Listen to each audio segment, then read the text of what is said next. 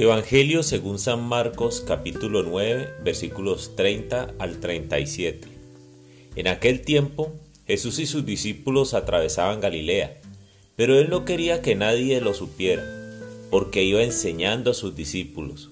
Les decía, el Hijo del Hombre va a ser entregado en manos de los hombres, le darán muerte y tres días después de muerto resucitará. Pero ellos no entendían aquellas palabras y tenían miedo de pedir explicaciones.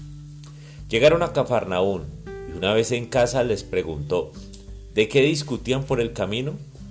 Pero ellos se quedaron callados, porque en el camino habían discutido sobre quién de ellos era el más importante. Entonces Jesús se sentó, llamó a los doce y les dijo, Si alguno quiere ser el primero, que sea el último de todos y el servidor de todos. Después, tomando a un niño, lo puso en medio de ellos, lo abrazó y le dijo, El que reciba mi nombre a uno de estos niños, a mí me recibe, y el que me reciba a mí, no me recibe a mí, sino a aquel que me ha enviado. Palabra del Señor.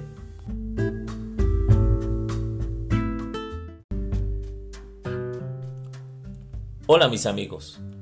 Una nueva charla se sostiene en el camino entre Jesús y sus discípulos, y mientras Jesús les anuncia su pasión, muerte y resurrección, ellos andan pensando en quién es el más importante entre ellos.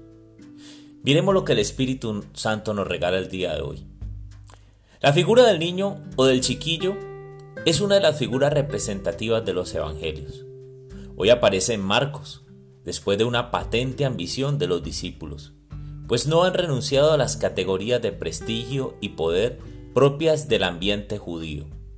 En Marcos, los discípulos representan a los seguidores de Jesús procedentes del judaísmo, y hoy están representados en los doce apóstoles. Para corregir su ambición, Jesús enuncia un principio de seguimiento, ser el último y servir a todos. Y los comparó con un chiquillo que al ponerlo en el centro y cerca de él, simboliza la adhesión incondicional a Jesús y su actitud de igual a Jesús. El niño en medio es el centro de atención y este, por su corta edad, era el último.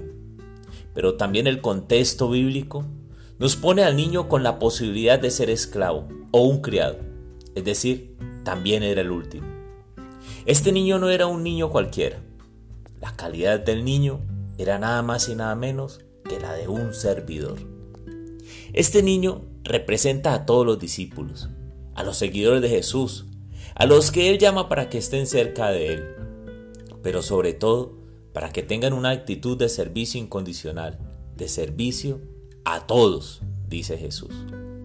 Finalmente, el niño por ser esclavo o criado de otro no pertenece a la comunidad judía, así que éste representa a los discípulos que no vienen del judaísmo, es decir, la nueva comunidad, los nuevos llamados por Jesús, como tú y yo.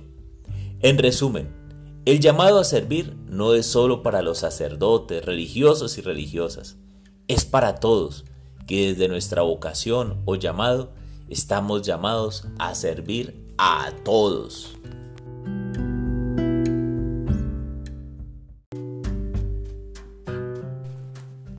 Amado Jesús, Hoy nos invitas a servir a todos. Nos invitas a no ser excluyentes, a ser el servidor de todos, no solamente de quienes amamos, sino incluso de quienes no amamos, de los que conocemos, pero también de los que no conocemos. Por eso te pido, Jesús, que nos hagas consciente de este llamado a servir a todos, a toda la humanidad, de ayudar al que necesita. Danos esa gracia, Señor, de encontrarnos este día con alguien a quien podamos servirle en tu nombre Jesús. Amén.